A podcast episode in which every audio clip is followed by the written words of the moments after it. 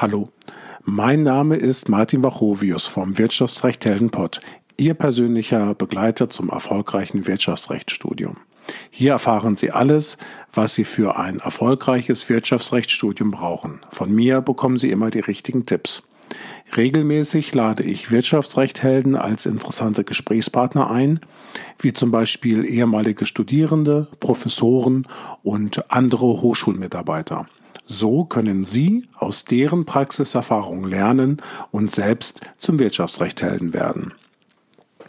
In dieser elften Episode wird das Thema der zehnten Episode, nämlich die Corona-Pandemie und die damit verbundenen rechtlichen Fragen, fortgesetzt.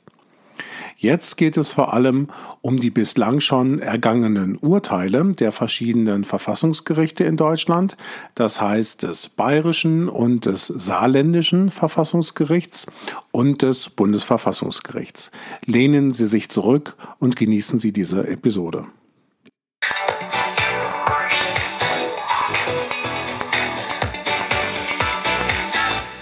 Der Bayerische Verfassungsgerichtshof hat es abgelehnt, die bayerische Verordnung über eine vorläufige Ausgangsbeschränkung anlässlich der Corona-Pandemie vom 24. März 2020 durch einstweilige Anordnung außer Vollzug zu setzen. Worum ging es hier? Es war also ein einstweiliger Rechtsschutz den man vor dem Bayerischen Verfassungsgerichtshof versucht hat zu erlangen, mit dem Ziel, dass das Bayerische Verfassungsgericht hier vorläufig die Kontakt oder Ausgangsbeschränkungen aufhebt, bis man sich dann in der Hauptsache, was ja immer deutlich länger dauert, sich damit zu beschäftigen, entschieden hat, ob das Ganze rechtmäßig ist oder nicht. Der Sachverhalt und die Entscheidungsgründe möchte ich Ihnen kurz vortragen. Es ging also um die vom Bayerischen Staatsministerium für Gesundheit und Pflege erlassene Verordnung. Und die hält Menschen in Bayern an, physische und soziale Kontakte zu anderen Menschen außerhalb der Angehörigen des eigenen Haushaltes zu reduzieren und räumlichen Abstand einzuhalten. Es wurde auch der Gastronomiebetrieb untersagt sowie auch Besuche bestimmter Einrichtungen wie Krankenhäuser, Pflegeheime. Das Ganze eben bei vielen triftiger Gründe durfte auch das Verlassen der eigenen Wohnung nicht geschehen. Der Antragsteller, der sich also über dieses einstweilige Verfahren an den Bayerischen Verfassungsgerichtshof gewendet hat, war der Auffassung, die Verordnung greife in unverhältnismäßiger Weise in Freiheitsrechte der Bürger ein, die die Bayerische Verfassung garantiert. Der Bayerische Verfassungsgerichtshof hat in solchen einstweiligen Anordnungen, in diesen besonderen Eilfällen, immer eine überschlägige Prüfung durchzuführen. Er prüft also nicht in die volle Tiefe, was nur einem Hauptsacheverfahren äh, vorbehalten sein kann, weil man dort eben entsprechend mehr Zeit auch hat. Die Entscheidung über den Erlass einer einstweiligen Verfügung ist deshalb immer anhand einer Folgenabwägung zu treffen. Und so ist das Bayerische Verfassungsgericht hier auch vorgegangen. Es argumentiert wie folgt, ich zitiere, erginge die beantragte einstweilige Anordnung nicht und hätte die Popularklage im Hauptsacheverfahren Erfolg, wären Gastronomiebetriebe mit entsprechenden wirtschaftlichen Folgen zu Unrecht untersagt und Personen zu Unrecht von den genannten Verhaltensweisen abgehalten worden. Ferner wären etwaige Verstöße letztlich zu Unrecht geahndet worden. All dies wiegt schwer, insbesondere deshalb, weil es sich teilweise um tiefgreifende Grundrechtseingriffe handelt, eine Vielzahl von Personen betroffen ist und die Eingriffe partiell irreversibel sind. Zitat Ende. Jetzt legt das Bayerische Verfassungsgericht auf die andere Waagschale die anderen Argumente und argumentiert wie folgt, ich zitiere, Erginge dagegen die beantragte einstweilige Anordnung und hätte die Popularklage im Hauptsacheverfahren keinen Erfolg, würde es mit großer Wahrscheinlichkeit zu einer Vielzahl von sozialen Kontakten kommen, die die Verordnung unterbinden will. Hierdurch würde die Gefahr der Ansteckung mit dem Virus, der Erkrankung vieler Personen, einer Überlastung des Gesundheitssystems und schlimmstenfalls des Todes von Menschen erhöht. Nach der Risikoeinschätzung des Robert Koch Instituts, der der Bundesgesetzgeber in Paragraphen 4 des Infektionsschutzgesetzes für den Bereich des Infektionsschutzes besonderes Gewicht beimisst, wird die Gefährdung für die Gesundheit der Bevölkerung in Deutschland derzeit als insgesamt hoch eingeschätzt. Ziel müsste es sein, die weitere Ausbreitung des Virus so weit wie möglich zu verzögern. Zitat Ende. Das war jetzt die Gegenansicht, die das Bundes, äh, die das Bayerische Verfassungsgericht hier äh, abwägen musste.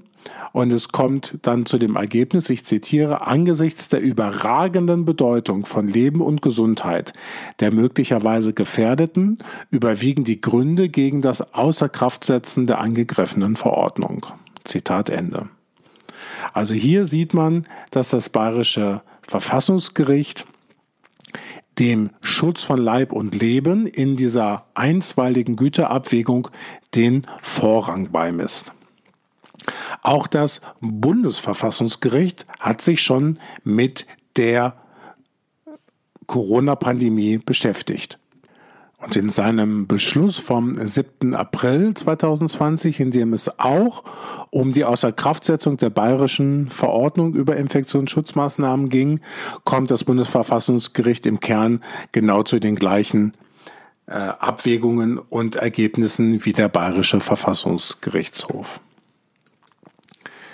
In jüngster Zeit gab es noch ein Urteil vom Verfassungsgerichtshof des Saarlandes. Und zwar ähm, ist der Sachverhalt so, im Saarland müssen die im Zuge der Corona-Pandemie verfügten Ausgangsbeschränkungen jetzt nach der Entscheidung des saarländischen Verfassungsgerichtshofs gelockert werden. Das Verfassungsgericht ist hier der Ansicht, dass es aktuell keine belastbaren Gründe für die uneingeschränkte Fortdauer der strengen saarländischen Regeln des Verbotes des Verlassens der Wohnung mehr gebe.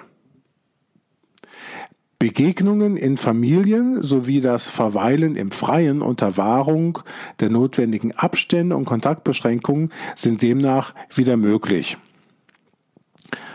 Und hieran sieht man also auch, dass am Anfang die Verfassungsgerichte sehr stark den Schutz der Gesundheit in den Vordergrund gestellt haben.